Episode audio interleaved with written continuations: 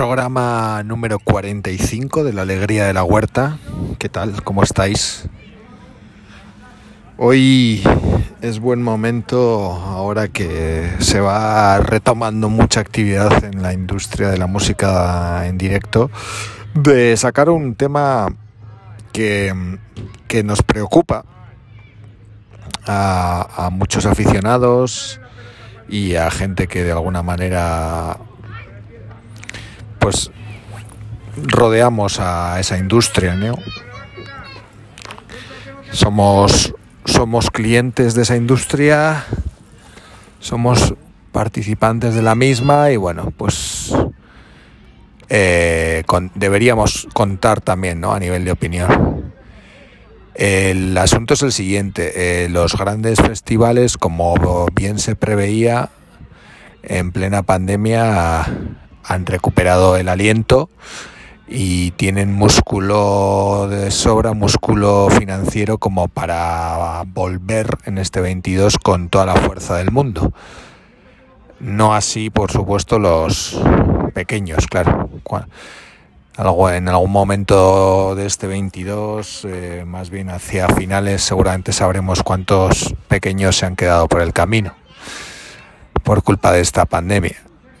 El debate que yo quería hoy lanzar es el de, bueno, todos estos grandes festivales lo que están haciendo de alguna manera eh, es mm, terminar con, con las salas, ¿no? Con, con, la actividad de las salas, o por lo menos uh, hacer que, que, esa actividad de las salas se reduzca muchísimo, ¿no? O sea, eh, yo recuerdo en los años 90 y primeros del siglo XXI cuando las giras internacionales que pasaban por las salas y por las capitales principales, hablo de Madrid, Barcelona, hablo de Valencia, hablo de Bilbao, hablo de Sevilla, hablo también de Coruña, bueno, una serie de ciudades que Zaragoza, que, siempre han tenido presencia de giras internacionales y que, y que ahora mismo ya no es así. Ahora mismo muchos grupos internacionales con cierto caché, pues lo que hacen es directamente solo se reservan para festivales.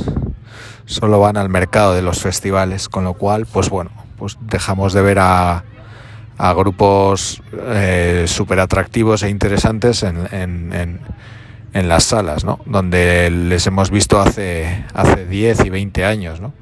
15, 20 años.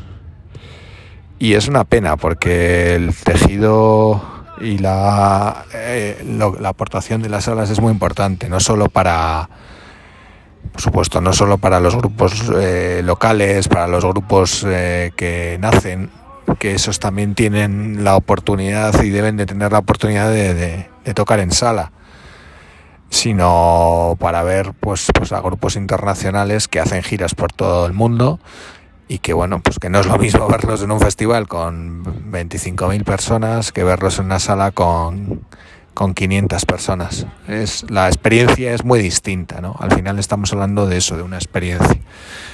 Y es una pena, es una pena porque se está dando esto en, en España, eh, que el, el, boom de los festivales eh, eh, bueno, ha, ha, sido enorme. Parece que da la sensación de que no ha terminado.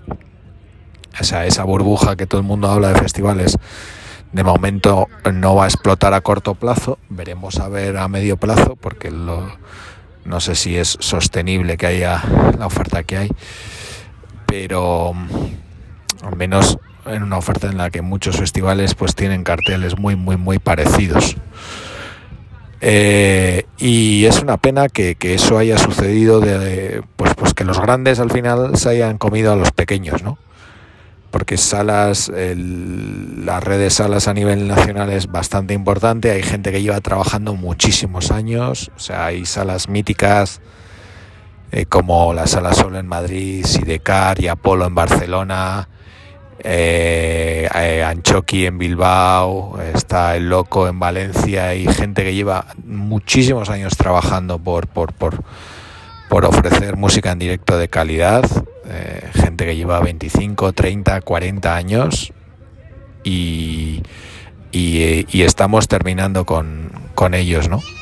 Es, es, una pena, es una pena y, la verdad es que a, mí me gustaría que, que, no fuera así la situación, ¿no? Ya os digo, o sea, yo creo que se puede uno divertir en un festival, por supuesto, y pasarlo bien. Yo siempre estoy un poco atento a lo que traen los festivales a los calendarios, pero joder, he hecho en falta pues poder poder ver eh, a grupos eh, con, mucho menos público en, de una manera más cómoda y más relajada, ¿no? Eh, donde un grupo además en sala está ofrece un repertorio más amplio, tiene otra otra comodidad para pues para desarrollar su propuesta sobre el, sobre el escenario. No, no es comparable a, a cómo funcionan los festivales, que estás muy, muy limitado por el horario, por las pruebas de sonido, por todo el, la programación del día, que, al final condiciona pues